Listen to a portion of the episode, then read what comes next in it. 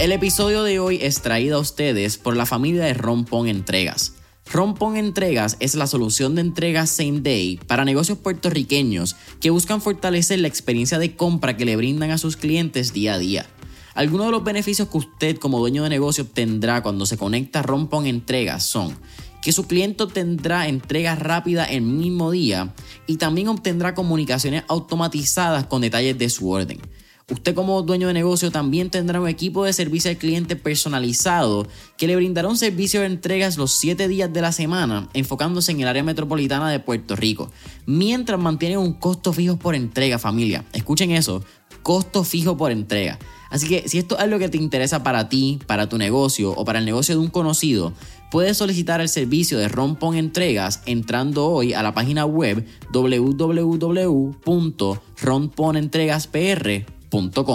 Nuevamente, www.ronponentregaspr.com. Este, hace una, una industria súper super resiliente, mano, y ha cogido, porque ha cogido tantos cantazos de tantos huracanes que cualquiera se desmotiva y de momento, boom, se quitan, se quitan. Este, pero definitivamente lo que tú dices, hay que entenderla, hay que entender la subcultura de cómo es la industria en Puerto Rico. Entonces, por eso yo realmente quise desde el inicio ser bien respetuoso y entrar para poder entender y ver de qué manera uno puede innovar, porque para tú poder innovar dentro de, de algo tienes que conocer el pasado para tú este, estar en el presente y luego crear un futuro.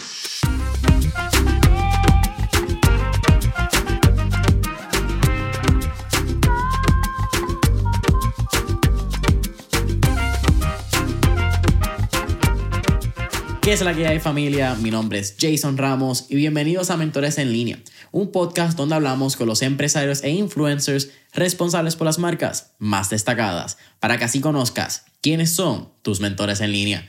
Y en el episodio de hoy me acompaña nuevamente Enio Suaznaver, quien es cofundador y CEO de Cuela, la plataforma digital que conecta a los amantes del café con las marcas de pequeños caficultores y tostadores puertorriqueños.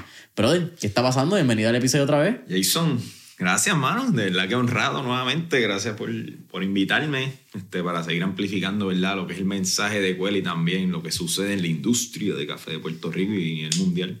Si quieres conocer un poquito más de lo que es la historia de Cuela, conocer eh, la historia de Enio, estuvimos hablando en junio del 2021, hace más casi un año y medio mirándolo atrás, en el episodio 119, está disponible en Spotify, Apple Podcast, YouTube, se lo dejo en el, abajo en la descripción. Pero, brother, el placer es siempre mío y yo creo que esta conversación sale súper natural, porque es una conversación que sale luego de una experiencia que tuve, yo creo como dos semanas antes de que salga este episodio y es que tuve la oportunidad de por primera vez ir a recoger café en una hacienda en Ajunta. Y con todo y eso, que ya en nuestro episodio anterior habíamos hablado de que yo me considero un conocedor bastante amplio del café, considerando el, el, conocimiento promedio de la sociedad puertorriqueña, quizás a nivel mundial, no entendía completamente lo que es la industria del café desde y el punto de vista del caficultor. Eh, yo sentía que entendía quizás desde el punto de vista consumidor los distintos granos, los distintos tostados, por qué sucedían, pero no había entendido, quizás particularmente en la industria de Puerto Rico, todos los, mano, los dolores de cabeza, los riesgos, eh, las adversidades que enfrentan eh, los caficultores, como lo fue quizás Fiona. Y esta conversación te quiso traer porque siento que hubo mucha visibilidad y está viendo mucha visibilidad al caficultor ahora por Fiona. Eso está cool. Quizás hace como cinco años con María. Pero eso es un problema que pasa todos los años. Por lo que pude escuchar del caficultor. Creo que era Jesús, me diste el nombre. Este, Juan. Juan, Juan, Juan, ahora Hacienda Tres Ángeles, estuvimos por ahí arriba hablando. Y está bien cabrón porque no hay otra palabra que en Puerto Rico haya un huracán o no hay un huracán, estamos hablando que muchos caficultores pierden aproximadamente el 40, 50, 60, si no más del por ciento de su cosecha al año. Que es un montón. Cuando tú vienes a ver es un montón de dinero, un montón de tiempo, un montón de esfuerzo y lamentablemente está pasando por falta de mano de obra, que es lo que estaba viendo. Y este caficultor en particular nos puso el ejemplo que hace cuatro años él tenía 100 recolectores de café y que ahora en el 2022 tiene dos recolectores de café para 100 cuerdas. Entonces cuando tú vienes a ver, sea más allá y aquí podemos hablar de temas quizás de fondos federales que vienen, aquí podemos hablar de temas quizás como la mano de obra, que si somos vagos, que si no tenemos como que esa cultura, whatever sea.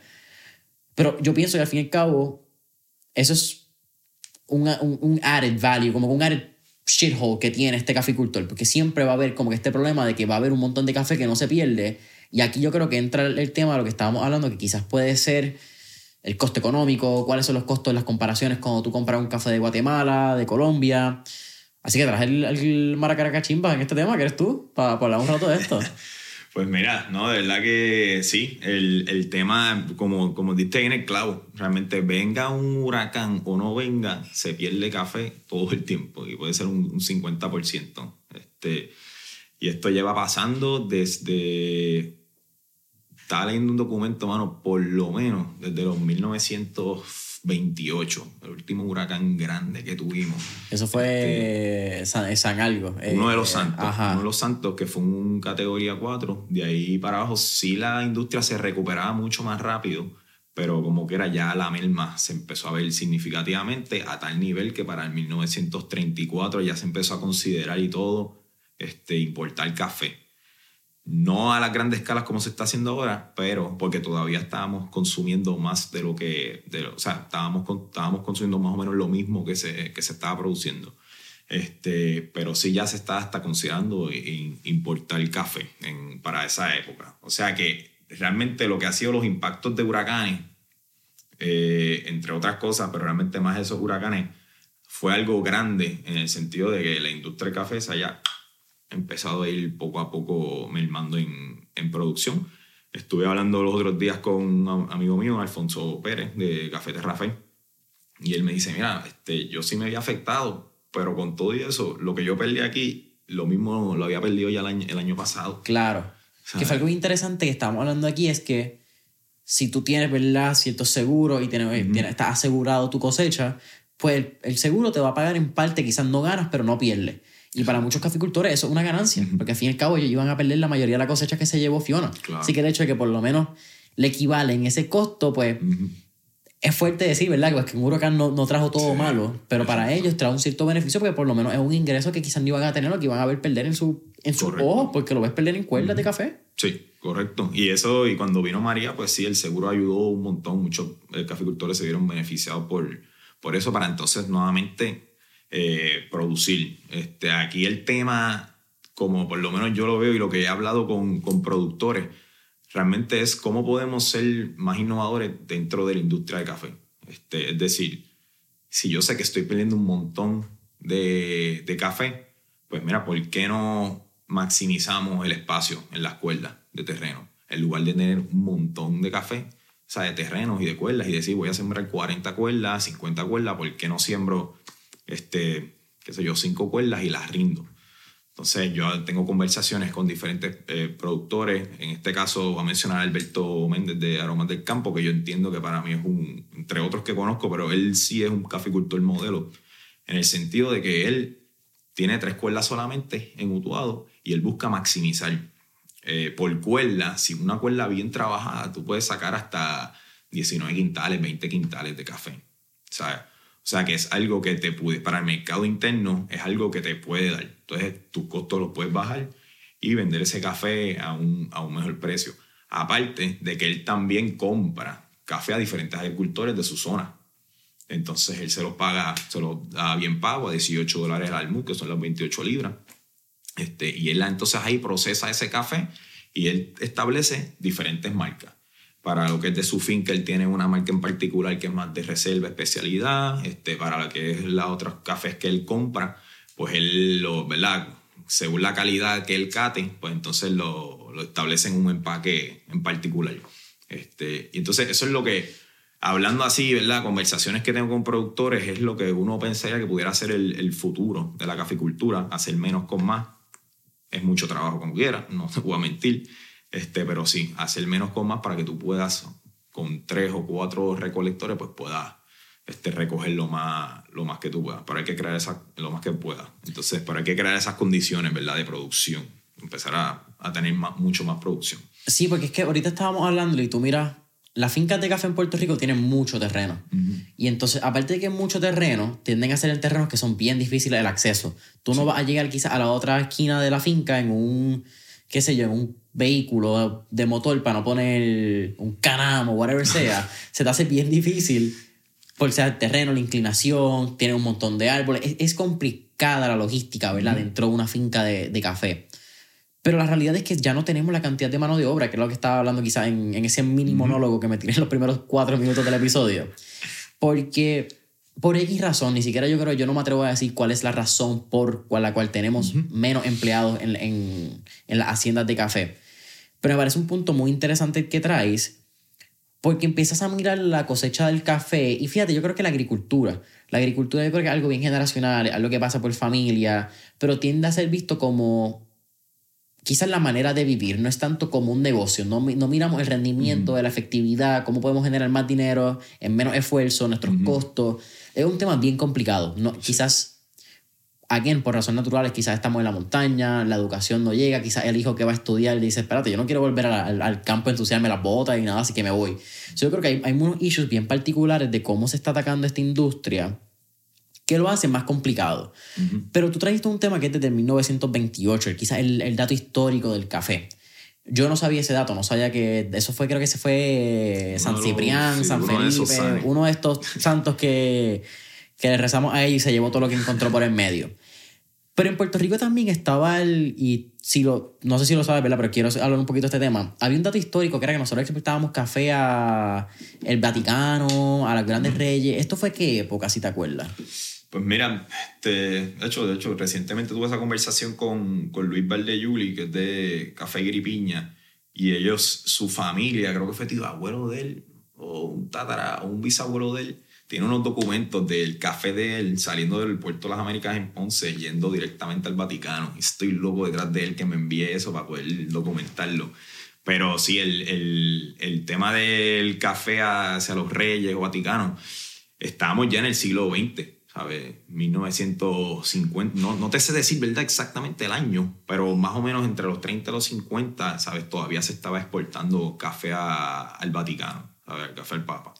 Que no fue hace tanto tiempo cuando vamos a ver el marco histórico. No fue hace tanto tiempo. Había producción, menos, pero, pero sí había, había producción. Es bien difícil la pregunta que te voy a hacer, ¿verdad? Porque tú no estabas en esa época. Pero dentro de lo que has podido ver, Ahorita estábamos hablando en el pre-podcast session también de lo que son las catas de café. Ustedes, eh, si, quieren, vamos a hablar de eso primero. Recientemente hicieron una cata internacional.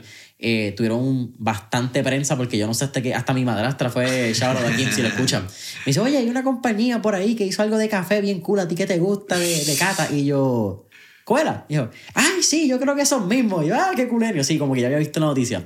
Pero cuéntame qué fue eso, cuéntame cómo fue esa experiencia y háblanos de lo que es la cata de café. Porque yo creo que los que el consumidor promedio no lo sabe. El consumidor above average, sobre promedio, que ahí es donde yo me, me, considero, creo que tampoco lo sabe. Y hay unos ratings de café, como que por eso también puede variar el costo. Cuéntame de ese, ese tipo de experiencia. Pues mira, la experiencia, yo, yo quise, ver el equipo completo como tal, quisimos hacer esta, esta colaboración. A mí realmente me llama Kim Osenblock. Kim, Kim Osenblock es un gurú a nivel internacional de café, ganó este, competencias de, de catación en España. Él es de Bélgica, pero lleva radicado en España por más de 20 años. Ya representó a España a nivel mundial en catación y llegó tercer lugar. De ahí en adelante, él se concentró en capacitación a baristas hasta que montó su, su café, su escuela que se llama Primera Escuela Online realmente de, de, café a nivel mundial, que tiene una comunidad completa que él educa tanto baristas como productores de café, beneficiadores, tostadores. O sea, él tiene un overall completo, tanto en Europa como en Latinoamérica. ¿Qué pasa? Yo me voy en octubre del año pasado a, a visitarle, a coger unos, unos cursos de sensory, catación, tueste, y, y expreso, extracciones de expreso. Eh, y de ahí pues entablamos muy buena relación y él me llama en, si no me equivoco, me llamó como en junio por ahí, junio por ahí me dice, mira, tengo esta idea, yo tengo una comunidad de, de catadores internacional y me gustaría que algún momento que se pueda tener café de Puerto Rico. Y yo, vamos a darle porque este, como está en la misión de Cuela, nuevamente exponer lo que es el café de premium y de especialidad de Puerto Rico, ya sea en la venta online o sea de la manera que se, que se pueda hacer, en este caso una catación con una comunidad de catadores a nivel internacional, que había gente de Alemania, había gente de México, Colombia, Bélgica, España. Esto va a ser increíble. todos los astros se alinearon, porque Gustavo, mi socio, este, iba a ir con su novia para, y fue a España. Y yo le dije, loco, vamos a buscar estas muestras. Este, ¿verdad? Seleccionamos estos caficultores en particular, quisimos comenzar con tres. La idea es replicarlo. Y yo, te voy a dar esas muestras y se las entregas allá personalmente y hacemos esto.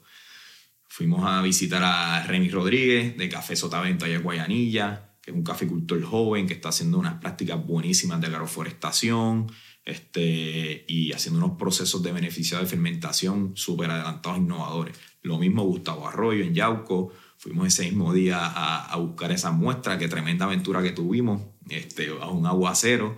Eh, vimos la finca este, y también eh, un café de Alberto Méndez, de, de la misma finca del que te había mencionado, que tiene su reserva, café especialidad, Don Dionisio se llama. Este, y cogimos esas tres muestras, fueron como cinco libras de café en total, de todas las muestras.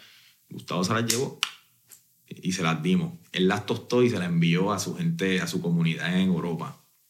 Y hace como un mes, tres semanas, este, la idea es realmente de, de la, ¿verdad? Hice la historia, pero realmente la idea de esta catación es que pudieran el productor de aquí de Puerto Rico tener la experiencia de catar su café y también escuchar feedback de catadores que llevan años calibrándose este, con diferentes cafés de otras partes del mundo para saber en dónde ellos están ahora mismo, con los procesos que están haciendo tanto de finca como de beneficiado. Y yo que para mí eso era un valor incalculable porque ahí el caficultor se va a esmerar a querer hacerlo mejor. Eh, y también quería realmente ver qué es lo que ellos pensaban del café de Puerto Rico. Y pues, mano, ninguno de los cafés bajó de 83 puntos. 83.7 creo que fue el, menos que sacó. Entonces, ¿qué, ¿qué sucede ahí? Que él va a poder escuchar un feedback de 14 eh, catadores. Y para ellos le, eso le encantó. Y a la vez pudimos probar de que el café en Puerto Rico, ¿verdad? Con todas las vicisitudes que tenemos, se está haciendo un trabajo brutal y que estamos, y hay cafés que realmente están puntando de 85 para 87 para arriba. O sea, en este caso el más que dio fue 88, de, de, 83 a 88 puntos, que son parámetros del SCA, el SCA es el Specialty Coffee Association of America. Son parámetros que, que lo utiliza todo el mundo para entonces poder este, puntar un café de una manera en específica. Y todo el mundo se entiende, es como un mismo lenguaje. Claro. No estoy seguro si en el episodio 119 hablamos de esto, pero para los que nos están escuchando y quizás no saben lo que es un café de especialidad, ¿Cuál es la diferencia entre un café comercial, un café de especialidad? Y aunque ya hablaste del número, ¿por qué tienden a hacer estas diferencias en precios? Quizás de un café de góndola que tú coges una bolsa, un café de momento en grano que te puede costar 3, 4 veces el costo de una lata de café. Sí, sí. Pues mira, la diferencia de café especialidad y, comercial, pues realmente es el, puntaje que se da en, esa catación. Si tú estás de 79 para abajo eh, en el parámetro del SCAP, pues ya tú sabes que eso es un café comercial. Si tú estás de 80 para arriba, pues ya tú sabes que eso está en un café especialidad y usualmente ya tú vas a poder fijar un precio por encima del precio de bolsa, que es lo que estábamos hablando. O sea, ya tú puedes decir, mira, este café mío, punto 85. Este, pues debido a, a tú sacas tus costos de producción y todo el esfuerzo que tú tuviste, pues tú dices, pues mi café vale tanto la libra. Entonces, estos son cafés de especialidad que, por, vamos a hablar a nivel, internacional, café de especialidad te puede salir, por ejemplo, ya estaba hablando con, cuando estaba ahí en Guatemala, te puede salir en 500 dólares este, el quintal, por ejemplo, 5 dólares la libra, 6 por ahí, y estamos hablando de, de, café bueno, te estoy hablando aquí café exótico, eh, geisha, por ejemplo, te puede costar este, 6 la libra, 7 8. Este, en Puerto Rico, un café de especialidad, quizás no la mejor variedad, ¿verdad? Hablemos de limaní y frontón, café arábica, este, pues te va, te va a costar posiblemente lo mismo que un geisha de, de Guatemala, ¿sabes? Siendo un café como quien dice bueno, pero posiblemente no un café exótico. Y ahí es el reto que tenemos nosotros en el tema de los costos de, de producción versus los costos de producción a nivel internacional. El episodio de hoy es auspiciado por Q Tax Advisors, una compañía compuesta por contadores públicos autorizados y personal diestro en temas de taxes y el desarrollo de negocios. Q-Tax Advisors está dirigida a trabajar incentivos federales y estatales específicamente para las compañías y grandes empresas con el fin de lograr que éstas adquieran capital adicional para el desarrollo de sus negocios. Actualmente están trabajando el ERC o el ERC, un incentivo federal que resulta en una gran oportunidad para adquirir ese capital adicional empresas que estuvieron operando durante los años 2020 y 2021 y que sufrieron cambios por las órdenes ejecutivas emitidas por el gobierno, que en otras palabras son todas las empresas que estuvieron operando en Puerto Rico durante estos años de la pandemia. Así que, si tu compañía o la compañía de un conocido fueron parte de esas empresas, pueden comunicarse hoy al 939-304-8555 para que puedan brindarles más información y los ayuden a seguir creciendo su negocio. Nuevamente, pueden comunicarse hoy al 939 304-8555 para que puedan seguir creciendo su negocio. Y ahora, de vuelta al episodio. Aquí hay un, tema que yo no sabía, quizás vamos a hablar de, de, ese tema, ya que tú acabas de mencionar tu viaje a Guatemala. Y el costo del café, pero más que nada que en Puerto Rico también tenemos un una situación, no quiero llamarle un problema, una situación que es la importación de estos tipos de café donde importan el grano verde. Tú estás en Puerto Rico y de momento vamos el sello, de hecho en Puerto Rico, en muchos de estos cafés, de momento la mitad de los cafés que consumimos quizás a nivel comercial en lata, de momento tú... Porque es otra cosa, el, que consume café no tiende a leer el label, no tiende a leer, lee, ok, este es el que me voy y este es el que se fue. Pero no quiero, es, es más, si voy a mencionar marcas porque es la que no me importa.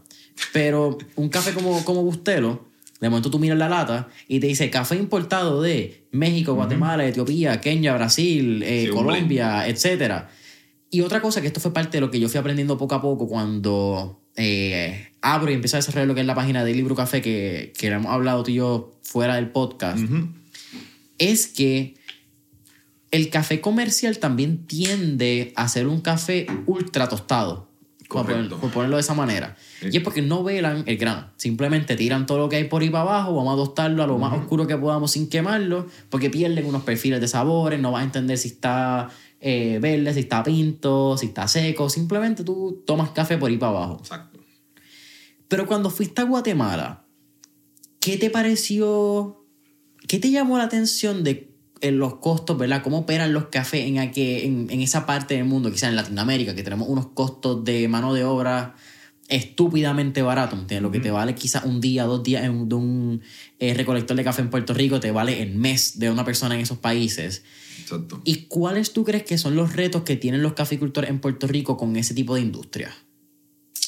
Pues, mano, definitivamente el, el tema del costo ya es algo que es un reto de por sí. Porque aquí en, en Guatemala, cuando contestamos a la pregunta, cuando fui a Guatemala, lo más que me impactó realmente es que, que hay, primero que hay mucha producción.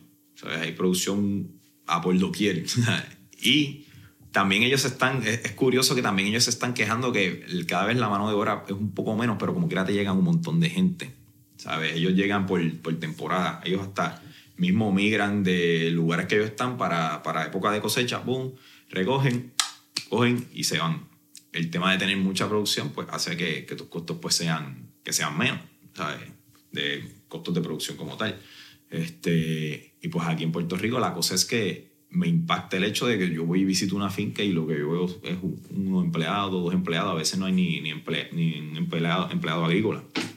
Entonces, pues ahí el tema es, es lo más que, que, uno dice, diatre, aquí de verdad hay que hacer algo innovar de cierta manera en producción, como lo mencioné ahorita, este, que es como que hacer más con menos y así entonces poder que los costos bajen para entonces ese precio que se esté dando pues se pueda justificar mejor.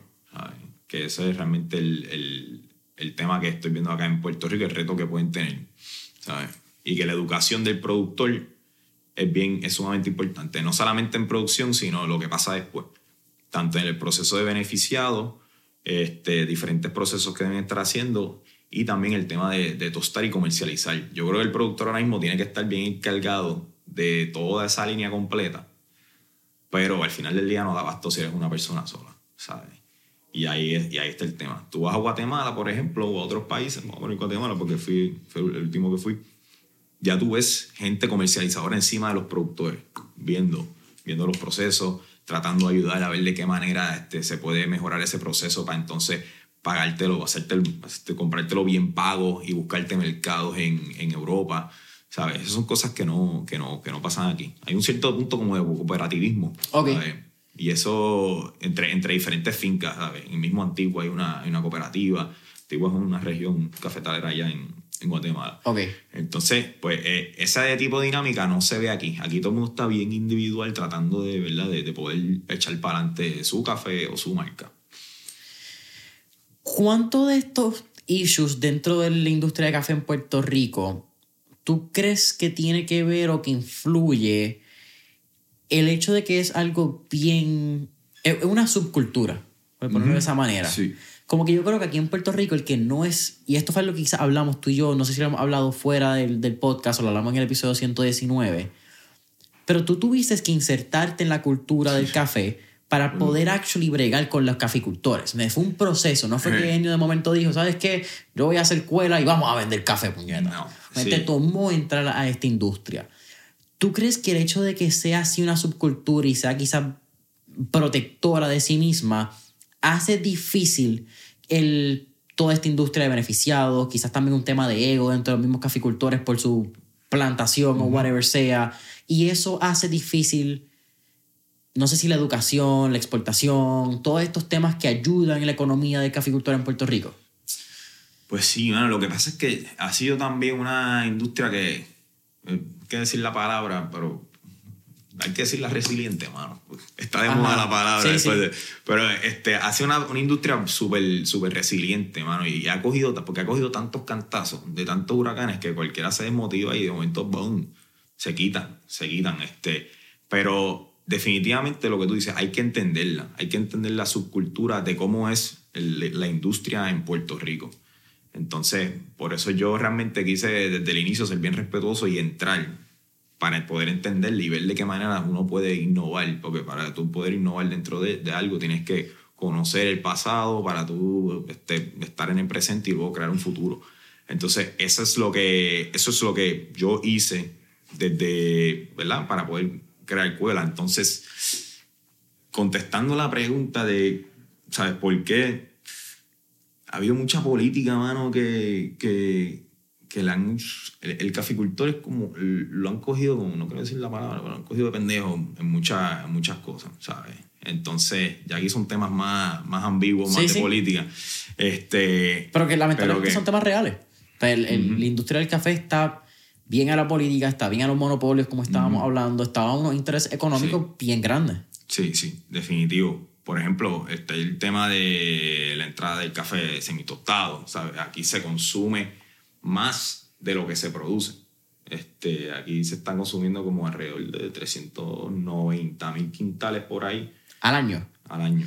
Y en, y en Puerto Rico se producen como, se van a producir este año como unos 50 mil. O sea, un quintal tiene 100 libras, que era lo que estamos hablando para los que no saben lo que es un quintal. Yo no sé lo que era exactamente un quintal antes de entrar al episodio. So, estamos hablando, dijiste, 3.000, no, 390 mil Eh, un quintal son, un Son 100 quintal libras. son 100 libras. Y son 390 mil Quintales que se consumen aquí en, en Puerto Rico, son 390, son como 3.9 millones de libras de café al año ahí. de que se consume. Sí, Que eso es un montón, montón. de café. eso es un montón de café.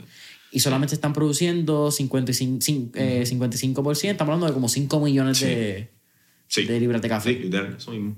Entonces, el, antes de María íbamos a, se estimaba una producción de 100 mil quintales. O sea, iba a ser una, una producción buena, buenísima, porque no teníamos, llevábamos como 17 años sin un, Huracán. sin un fenómeno. Ajá. Entonces, pues eso era como que iba a darle fuerza nueva- nuevamente a la industria. Este, pero, mano, ahora mismo, pues, por ejemplo, hay, hay monopolios también en, en Puerto Rico ahora mismo, este, que en donde cuando pasó Huracán María, eh, comenzaron a cara- a acaparar este mercado y empezaron a comprar este, almudes de café. El almud de café son, son 28 libras de café en uva Ok. empezaron a comprarlo como en 22 dólares el almud. ¿Y qué pasa? El beneficiador pequeño, eh, o el ¿sabes? beneficiador este pequeño, que realmente es el que procesa el café. ¿Qué significa beneficiador? Porque un beneficiador, en el café está, ok, el, el caficultor, beneficiador, tostador. Ok. El caficultor puede ser un agricultor que tiene su, su plantación de café, cosecha el café en uva, se lo vende a un beneficiador, que el beneficiador lo procesa para crear la materia prima. Esa materia prima, se, él se lo puede vender o él mismo lo puede tostar, pero se lo puede vender un tostador. So, el beneficiador lo que hace es despulparlo, limpiarlo, para ese proceso. Exactamente.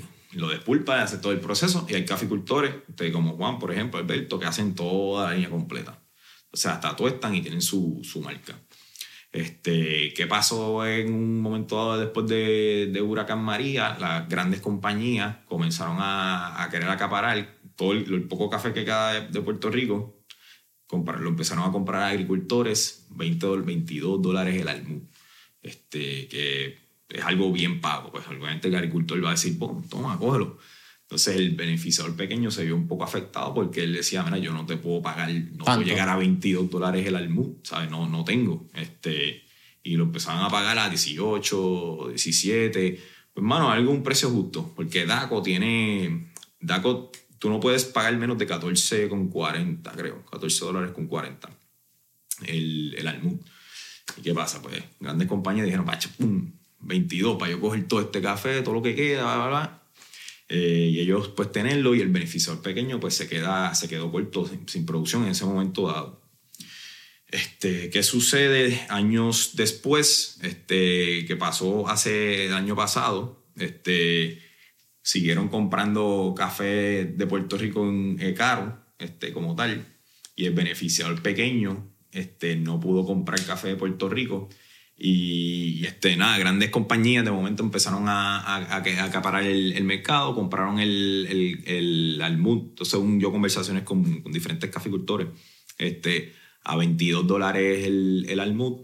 El beneficiador pequeño se quedó sin, ¿sabes? se le hacía difícil poder ¿verdad? llegar a, a, ese, a ese precio por almud y cogieron mucho, mucho café. Y ahora mismo lo que hay es un excedente en esta cosecha lo que hay es un excedente de café de Puerto Rico, este, porque en los grandes de momento dijeron, pues mira, ya no te voy a pagar el café, el almuda a 22 dólares, te lo voy a pagar a, lo que dice DACO, 14 y pico. Y es como que el agricultor pequeño dice, hey, wow, pero si me lo estás pagando a 22 y pico, porque ahora me lo estás bajando a 14 y pico, ya yo tengo unos costos de producción, ya yo tengo unos, ¿sabes? Unos, unos números que no voy a dar si tú me lo pagas a 14 de nuevo. Entonces, pues Ahora hay un excedente de café de Puerto Rico. Este, los grandes como que siguen comprando café semitostado este, de afuera, que les sale mucho más barato, les da cash flow. El gobierno no compra café de Puerto Rico tampoco para procesar, porque ¿para qué va a comprar café de Puerto Rico para procesar si ya tiene, importa ese café? Tiene una línea directa de México. Una línea directa y, le da, y eso pues le, sirve de cash flow, o sea, les da cash flow. Y entonces ahí está como que ese, realmente al final del día el agricultor se queda, el agricultor pequeño se queda, este, se, se echaba al final del día porque entonces se queda con esa producción. Ahora, ahora hay excedente. Ahora no quieren comprar café. Entonces el beneficiador mediano o pequeño no va a tener la capacidad para poder procesar el café este, que los grandes dejaron de comprar el agricultor pequeño. Entonces ahí también hay un issue con lo poco café que se está produciendo en Puerto Rico, hay excedente. Es una cosa loca. Sí, al revés de lo que estaba pasando antes. Quizás esto es parte de la misión de QL, esto sí lo hablamos en el episodio 119, ¿verdad? Y es la educación al consumidor de café. Pero el consumidor de café promedio no le importa realmente de dónde viene su café. El consumidor, como estábamos hablando, al fin y al cabo el café es un commodity, es una comodidad. Y el consumidor de café promedio está buscando su dosis de cafeína diaria. Eso es como que lo más básico posible. ¿Por qué tú crees que es necesario que por lo menos el consumidor de café en Puerto Rico entienda las necesidades de su caficultor? Y quizás cómo esto es una responsabilidad, ¿verdad? En partida en varias áreas, pienso yo pero ¿en, qué, ¿en dónde está la responsabilidad del caficultor o hasta dónde la responsabilidad de educar a los consumidores? Porque en el caso de Juan, si no me equivoco, pues ellos tienen los tours agroturísticos, hay fincas que están abiertas a recoger café, están los tours. Sí. Y, pero, pero ¿cuánto tú crees que es responsabilidad de ellos y a la misma vez cuánto es la responsabilidad de las mismas marcas de café en este caso, que es parte de lo que hace Cuela, ¿me entiendes? Ayuda a estos caficultores a que ellos expongan sus cafés, de dónde son, cómo lo hacen. Le dan un poquito quizás de ese knowledge a nivel de marketing, de posicionamiento, de estructura, para que el consumidor pueda entenderlo. Pero ¿cuánta responsabilidad tú crees que hay del caficultor y cuántas responsabilidades entonces de la marca educar a los consumidores? Porque si no educamos al consumidor, está bien difícil que queramos pagar el, qué sé 20 yo. dólares la libra. Exacto, Como 20 dólares la libra. Estoy seguro que mucha gente, muchos clientes se quejan, diablo, 20 dólares la libra. Pues mira, la- hay una responsabilidad grande este, de, que esa, de que esa, en toda la cadena, desde el productor, no solamente el productor, este, yo creo que el, tanto el tostador, que es el final del día, el tostador es el que comercializa el café, que lo tuesta, crea la marca, boom, lo, lo tira a la... Son y un paréntesis, ¿son muchos la- los caficultores que también tuestan o realmente ya eso es como que una práctica media perdida de mantener como que toda esta línea de producción eh, bajo una sombrilla? Ok, en Puerto Rico muchos caficultores tuestan su café. ¿Por qué? Porque es donde le van a sacar más dinero por unidad a, a a esa libra de café. Hacer la línea completa, la vertical completa. Ahí es donde van a poder realmente dar profitable, ¿verdad? Esa finca. Este, eh, volviendo al tema de la parte educativa, Ajá. sí, toda la, toda la cadena es responsable de, de educar, ¿sabes? Y yo creo que ahora el barista realmente es realmente el más que tiene que educar. Y en Puerto Rico ocurre que, y no los culpo, mano, no todos los, no todos los coffee shops tienen café 100% de Puerto Rico, por ende no hay un contacto directo con el tostador o con el productor que, del café que se está sirviendo.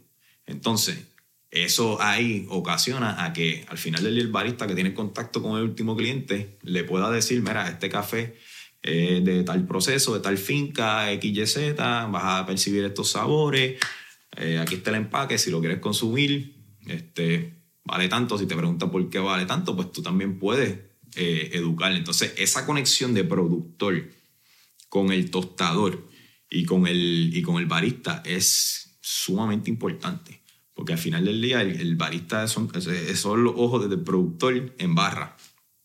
Y para que realmente se eduque la industria y la, y la industria crezca nuevamente, se necesita esa conexión. Y es lo que no solamente se necesita aquí, también en otros países de origen, como lo que es Guatemala, Colombia. O sea, porque no te creas, no es que tú vas a Colombia y en Guatemala y hay una cultura brutal de barismo, no. Eso es ahora que está empezando. Sí, el barista que es como que medio hipster esta cultura, Ah, como que al igual que quizás antes, no sé, ah, esto fue un, lo escuché en un episodio de Joe Rogan con Gary Vaynerchuk que estuve recientemente escuchando. Y él dice como que, ah, es que el consumidor de vino como que se cree que sabe, es como que la jodienda, es bien bougie.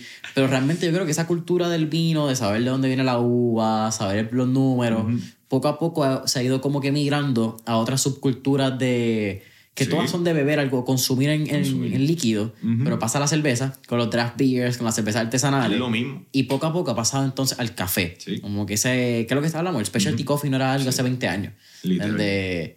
Starbucks quizás fue como que uno de esos primeros propulsores de este movimiento de como que vamos a tener un coffee shop donde podamos tener una experiencia del café y eso Exacto. como que aporta poco a poco. Starbucks fue de los primeros en hablar origen, de origen, ¿sabes? Y darle protagonismo al origen del café. No solamente este, la experiencia que mencionaste de estar dentro de un coffee shop y todo eso, pero sí darle al origen. Que, que queman el café, sí, sí lo queman, pero comenzaron a darle importancia a de dónde proviene ese café. Entonces la gente empieza a coño, Colombia, coño. Aunque le supiera igual, porque Sí, estaba sí, porque total no vas a ver, exacto. Pero fue fueron un buen punto de lan- punta de lanza para, para comenzar a desarrollar ese third wave, que es el que estamos ahora. Third, fourth Third Wave Coffee, sí, sí, ese, ese es el nombre oficial de, de este movimiento este hipster del movimiento. barismo. ¿Qué, inte- como- ¿Qué interés tú crees que debe tener esta nueva generación de caficultores o cómo tú crees que va a suceder este pase de batón? Porque hay una realidad, en mi opinión, de lo que yo he podido ver, y ¿verdad? Quizás estoy completamente erróneo y por eso es que quiero, y estás tú aquí literalmente, porque tú eres el que sabe. Pero por lo que he podido ver, muchos caficultores son personas ya de la tercera edad, son personas mayores. Sí. Eh, es complicado el tema, ¿verdad? Hasta dónde puede durar esta generación. Y si no tienen hijos que estén en la finca, por poner a alguien que, en mi opinión, lo ha hecho muy bien en la familia Tienza, ya a Rebeca y a, Sí. y a don Pedro Tienza, ¿me entiendes? Hubo un pase generacional donde fueron de la finca solamente a, ¿sabes qué? Yo quiero estar en la industria del café, quiero estar en el negocio de la familia, no me veo necesariamente en la finca, así que déjame crear un coffee shop para yo poder apoyar el negocio de la finca. Me parece muy lindo. Quizás otras personas que lo están haciendo de una manera poco diferente, pero es Brandon Peña con Seven Seven Claro, Coffee. ajá. Tienen su finca hacienda iluminada, si no me equivoco, en Maricao. Maricao. Ellos exportan a sus coffee shops y tienen quizás un negocio redondo. Ujú. Pero ¿dónde tú crees que entra esta nueva generación en el futuro de la, de la caficultura? ¿Verdad? Esa es la palabra. Sí, Eh, de, la, de la caficultura en Puerto Rico. Pues mira, honestamente, el modelo a seguir, Rebeca Tienza, este, él, va a tener que crear la línea completa, ¿sabes?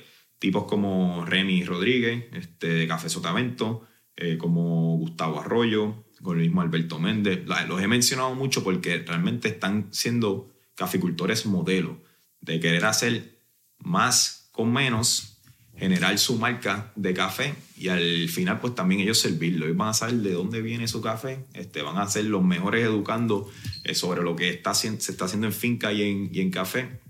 Y al final del día pues servirlo. Eso es lo que realmente, y esto no lo, no lo digo yo, ¿sabes? Hablando con diferentes caficultores, ellos, ellos mismos, mismo Imael Ruiz, que fue jefe mío, él mismo decía, mira, el futuro realmente de la industria del café, el que se quiera meter en finca, va a tener que hacer el proceso completo, de la A a la Z, ¿sabes? Desde tener su finca hasta llegar a tener su coffee shop y su marca y comercializarla. Ese realmente es el futuro de, de la industria. Industria, una industria boutique, que es lo que estamos viendo ahora mismo, ¿sabes? Como, y seguir innovando en procesos para poder también, en el caso de que queramos competir internacionalmente, pues poder justificar el precio de que se está dando de ese empaque de café. Es eso. Yo creo que fue, no sé si fue en el episodio como tal, porque estuvimos hablando como una hora en el pre-podcast session, y hablamos de Counterculture, que quizás es una de estas primeras compañías en Estados Unidos propulsora a nivel de a, este nivel ¿verdad? el Third Wave Coffee Movement, Specialty Coffee, y yo creo que han sido líderes en ese lado de promoción del café, de la marca, de quizás del branding, quizás de los Yeah. elementos de marketing, y que me parece bien interesante porque no es la industria tradicional. La industria tradicional quizás es el, que no es tanto diseño, es más el producto, es la más la calidad del grano, el tueste, es todo, Yeah. ¿verdad? Quizás toda esa línea pre-comercialización. Sí.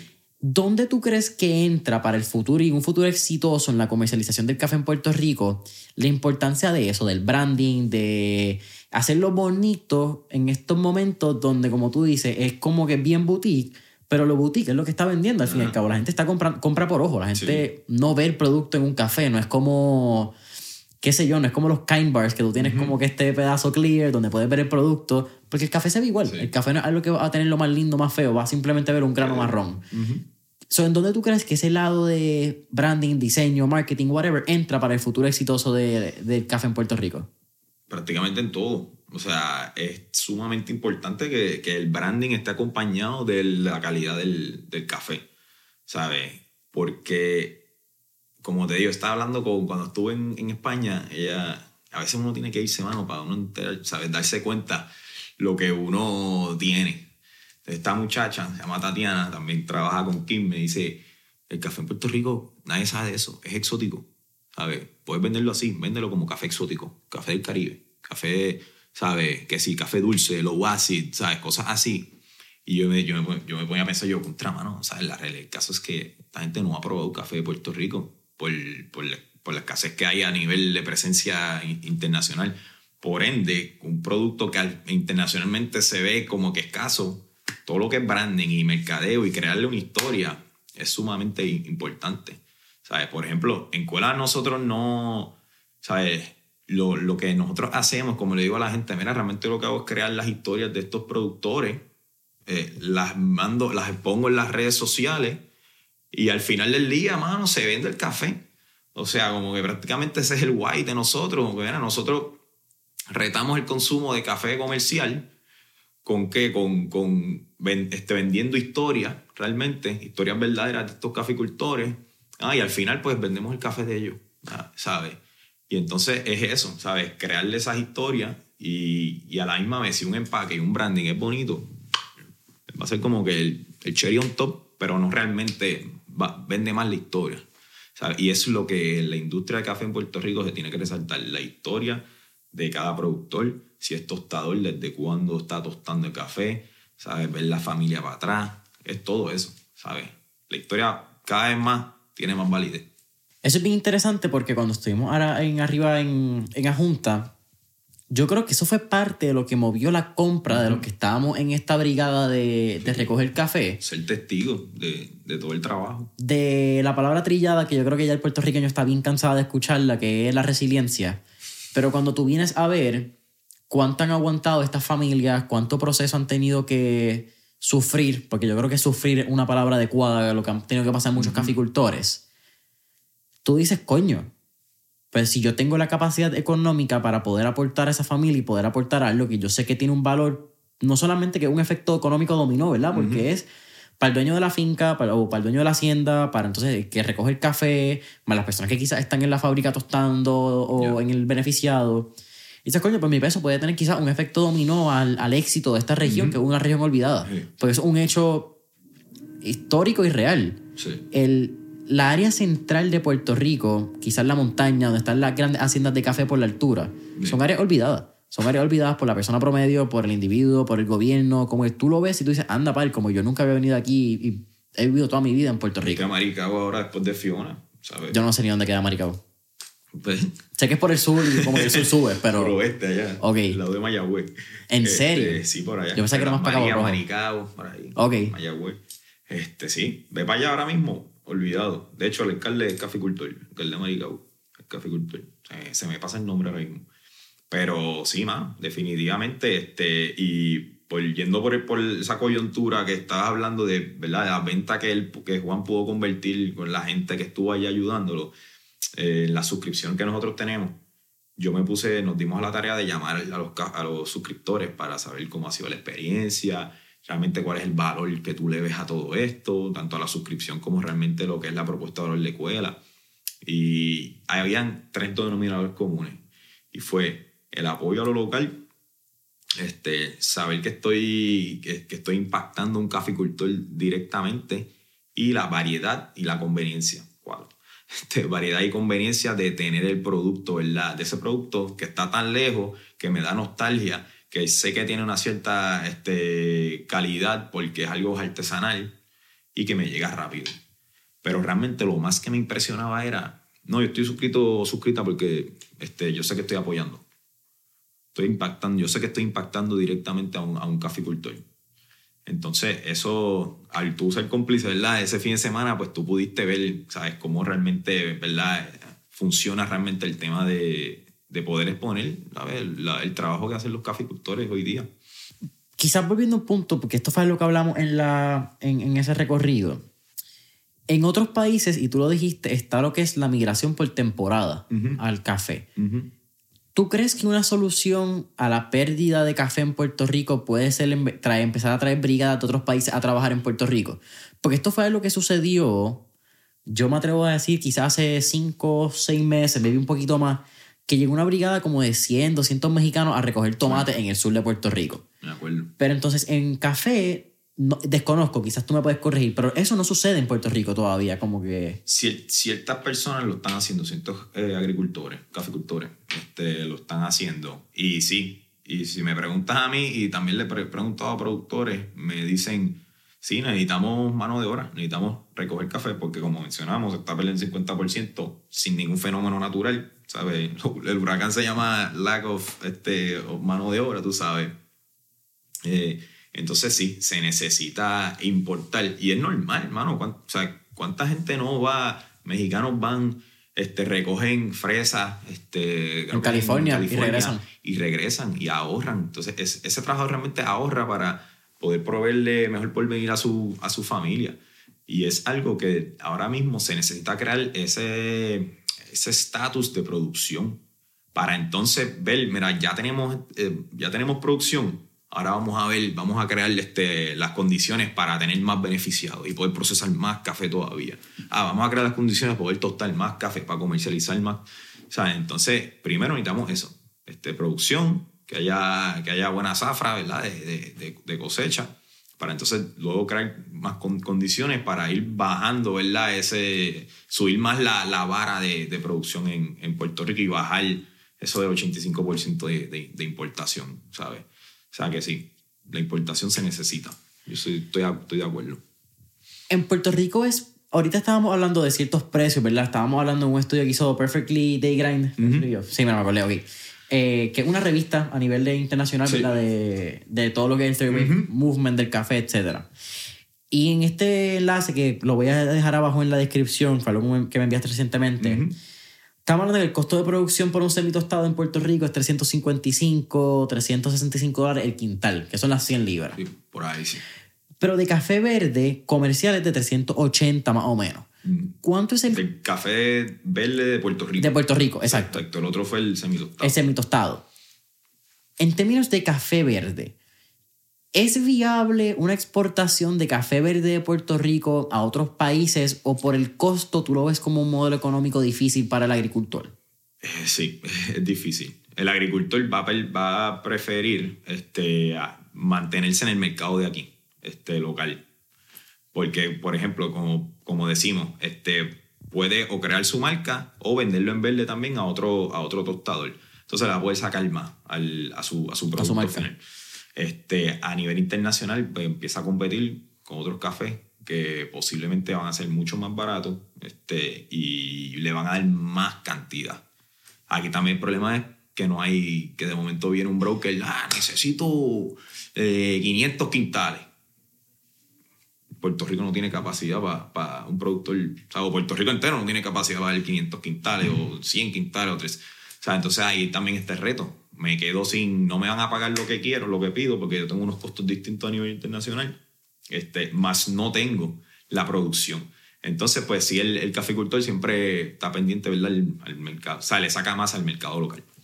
Sí que entonces volvemos al mismo tema de que es un, es un problema de que está en la raíz. El, problema de raíz sigue siendo que no tenemos La producción. exactamente.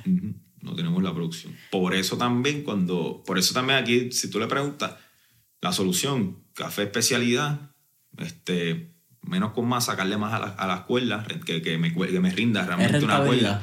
Exactamente, para bajar el costo este, y poder cobrar bien por, por el café. Realmente ese es el futuro de, de Puerto Rico. El café es lo que me parece súper interesante, porque cuando tú vienes a ver quiénes son los grandes recogedores de café, son personas que tienen un ojo cabrón para saber cuál es el grano, papi, y esa gente va por ahí como unas máquinas cogiendo. Pero debido al costo, pero más que al costo, viendo la falta de mano de obra que hay en Puerto Rico en las haciendas de café. ¿tú ves que en un futuro puedan haber máquinas o simplemente pueda haber tecnología que sustituya no la mano de obra? Porque si vamos a hablar de café especialidad, siempre va a tener que haber un recogedor que va a saber cuál es el grano correcto para coger. Pero quizás entonces para no perder la, qué sé yo, si estamos hablando de una finca de 100 cuerdas, para no perder las 50, 60 cuerdas de café que tienen, ¿crees que pueda llegar el momento donde habrá, qué sé yo, un robot, una máquina que simplemente coja café por ahí y para el carajo? Bueno, las hay. Este, el problema que tenemos en Puerto Rico es que, si te fijaste cuando fuiste a Tres Ángeles, el- las recogidas en colina. Entonces, para maquinaria es súper difícil. Ahora mismo hay una, hay una, hay un, es como una mano, un robot prácticamente, que por vibración tumba la, la- el café. Ellos cogen, es como una, más o menos así, una pinza, y hace, y todo lo que es maduro Cae. va, cae. ¿Qué pasa? Pues ahí tiene que haber un cierto tipo de, ¿verdad? de, de, de envase que esté abajo para que no se pierda ese café. Este, pero por el momento, realmente a nivel mundial, tú siempre vas a ver este, mano de obra. Seres humanos recogiendo el café. Con excepción de Brasil, que no sé si has visto los grandes cafetales en Brasil, son planicies. Y ahí tú vas a ver maquinaria, mano todo por máquina, tumbando, tumbando los palitos. Ta, ta, ta, y son planos que están a grandes y alturas. Son planos que, exacto, están a grandes alturas. Este, que fíjate, el, el, café Brasil tiene ciertas similitudes con el de Puerto Rico, bien achocolatado. Este, tiene esa acidez bien media muted, ¿sabes? leve. Y es bien, es bien bueno. Eh, pero sí, lo que tú vas a ver, ahí sí vas a ver grandes planicies con maquinaria recogiendo el café. Oye, estamos hablando que Brasil es el mayor productor este, a nivel mundial. ¿De café? De café arábica. Sí. Wow. Está entre Brasil y Colombia, por ahí. Ahí tengo que buscarte bien ese dato. Pero sí es de los mayores. Es que cuando vamos a ver también a, a terreno, ¿me entiendes? La cantidad no solamente yo creo que de, de acres que tiene Brasil para poder sembrar, tanto quizás no solamente en café, si me amo una planta que a nivel, la semilla es bastante parecida, es Sí. el azaí, o el azaí, Ah, exacto, exacto, sí, sí. Son también producciones en palmas gigantes por ahí para abajo y me parece interesante como quiera porque sigue siendo también mano de obra humana cuando vemos en, en el azaí. Sí. Son tipos que se trepan en la palma, tumban la semilla y dale por ahí para abajo. Que me parece bien interesante. Ok.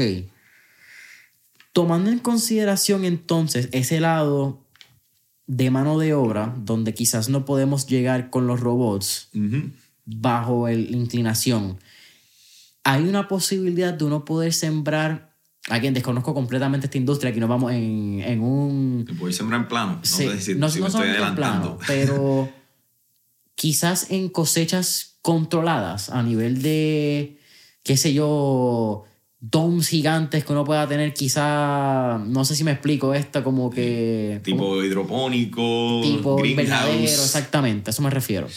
Mano, pues hay gente que me ha hecho esa pregunta y la realidad del caso es que yo por lo menos no lo veo. Es que, es que necesitas un espacio, ¿sabes? Grande. El, árbol- el arbolito de café crece, ¿eh? Cre- eh, ¿sabes?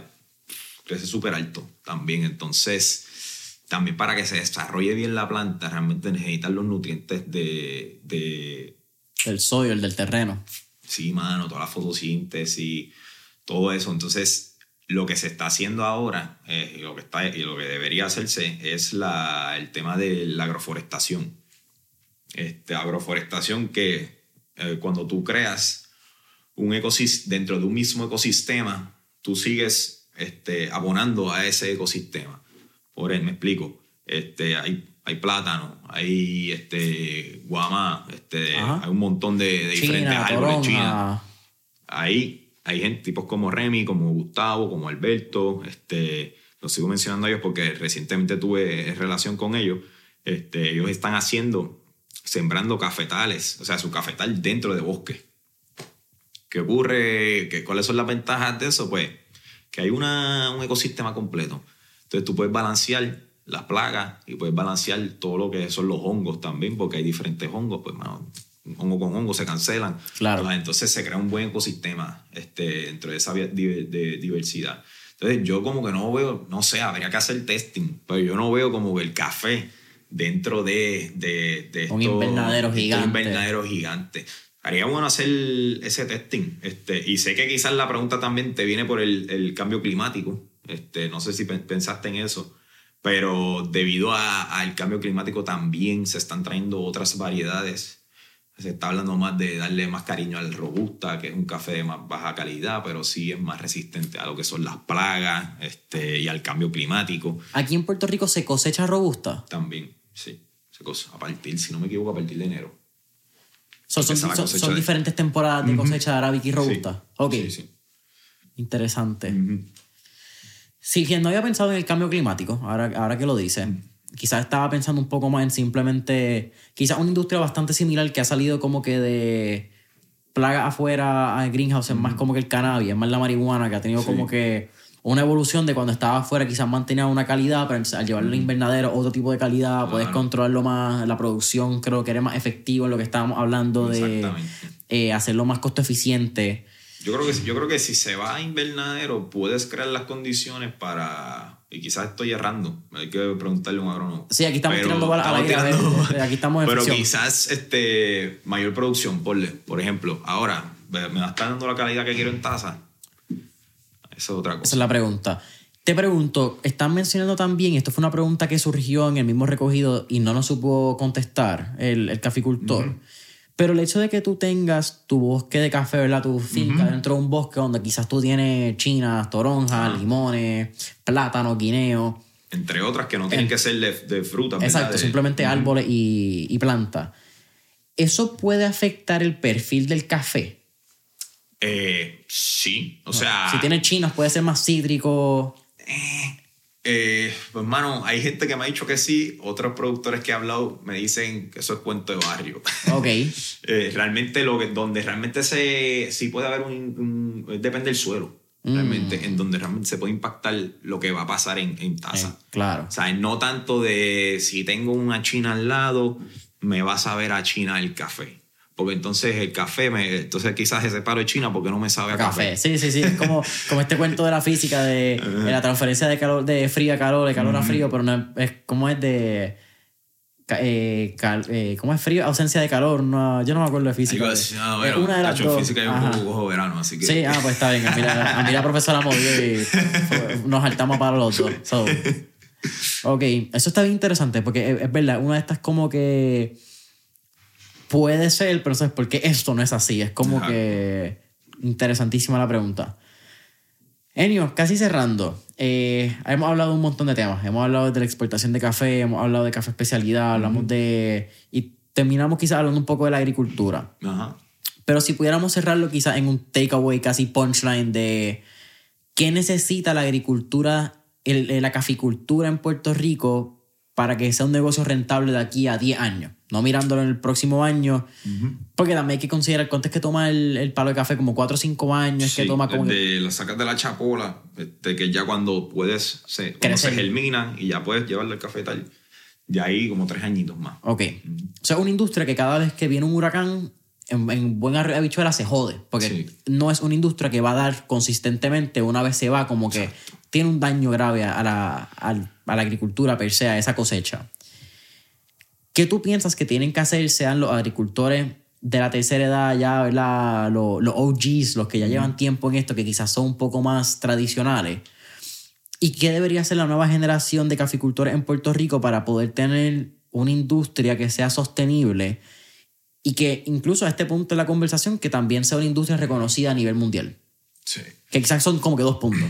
Sí, este. Mira, el, el futuro, por lo menos, creo que ya lo hemos mencionado en varias ocasiones, pero de aquí a 10 años, para que sea sostenible para, para un productor, eh, volvemos a hacerla, hacer más con menos.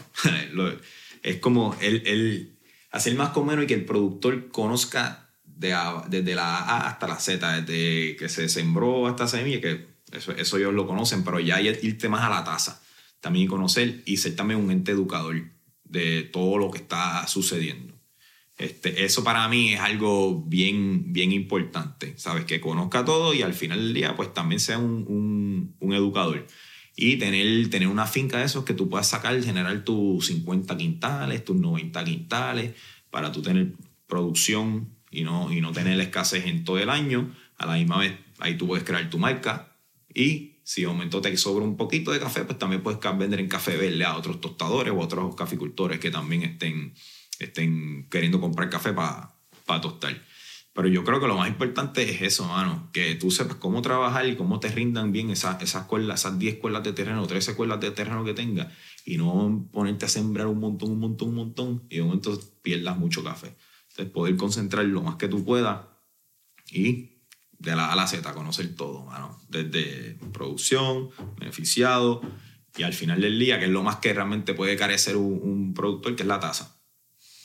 Entonces, eso es la otra pregunta. En lo que te estaba contestando esta se me, se me Sí, no, la otra pregunta es ya, ¿cómo podemos entonces de aquí a 10 años poner el café de Puerto Rico y la industria de café a que sea una industria reconocida a nivel mundial? Mano, pues como yo pienso realmente el tema del marketing, Sí, que al fin y al cabo ese es el tema. el tema del marketing, porque la, la calidad la, la- se puede tener.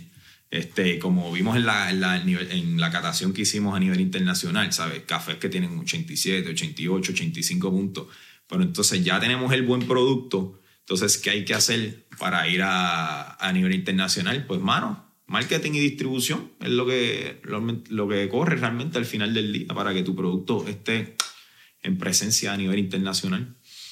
Distribución. Qué tema interesante, ¿verdad? Cuando viene que ver con café, porque también creo que el café tiene un lado que es la frescura. Sí. Y el- tenemos un pequeño... Que, que no debería ser un issue, ¿verdad? Porque en Puerto Rico importamos todo. Pero en el importe se puede ir la frescura del café. Se te puede ir, la sí. exportación en nuestro caso. Pero como lo vemos por lo menos en términos de exportación internacional, yo lo, por lo menos lo veo yo como en café más en verde. Tú sabes que entonces la frescura pues se puede mantener, mantener pues por, mucho más tiempo. Ya cuando el café entonces está tostado, si nos vamos a internacional, pues hay que llevar a cabo otro tipo de práctica para que se mantenga lo más fresco posible. Enio, yo creo que tuvimos una hora hablando de café, una hora bien cabrona, eh, como dirían Sí. nuestros panas mexicanos, bien chingona, hablando de lo que es el futuro del café en Puerto Rico. Y es un tema bien complejo, como digo, yo no tengo todas las contestaciones, ¿sabes? Correctas. Y ojalá la pudiéramos tener. Y ojalá la pudiéramos tener, pero cualquier duda, pregunta, en confianza, nos pueden escribir, ¿sabes? enio.andrespersonalcola.coffee en el, en el Instagram DM. Ya lo mencionaste tú, así que cuéntanos si queremos comprar el café de Puerto Rico, si estamos interesados en la suscripción, si queremos café, eh, regalarle café a nuestros tíos, abuelos, hermanos, primos que están en Estados Unidos, ¿dónde conseguimos cuela en las redes sociales y en internet? Pues mira, es súper fácil. Cuela.coffee, Instagram, Facebook, TikTok y también el URL del web browser de, de internet, cuela.coffee en todos lados. Ahí tenemos diferentes marcas de caficultores y tostadores de Puerto Rico y también lo vendemos en suscripción para que todos los meses puedas impactar un caficultor una vez al mes. Así que si estás interesado en comprar café de Puerto Rico, apoyar, que fue lo más importante, conocer esas historias de caficultores, tostadores, no olvides entrar a cuela.coffee y Familia Mentores en línea. Saben que nos pueden conseguir en Instagram y Facebook como Mentores en línea. Eh, dale subscribe, cinco estrellitas y deja ese comentario review en Apple Podcast, Spotify, YouTube. Suscríbete a nuestro nuevo newsletter que está disponible en mentoresenlinea.com y hasta la próxima.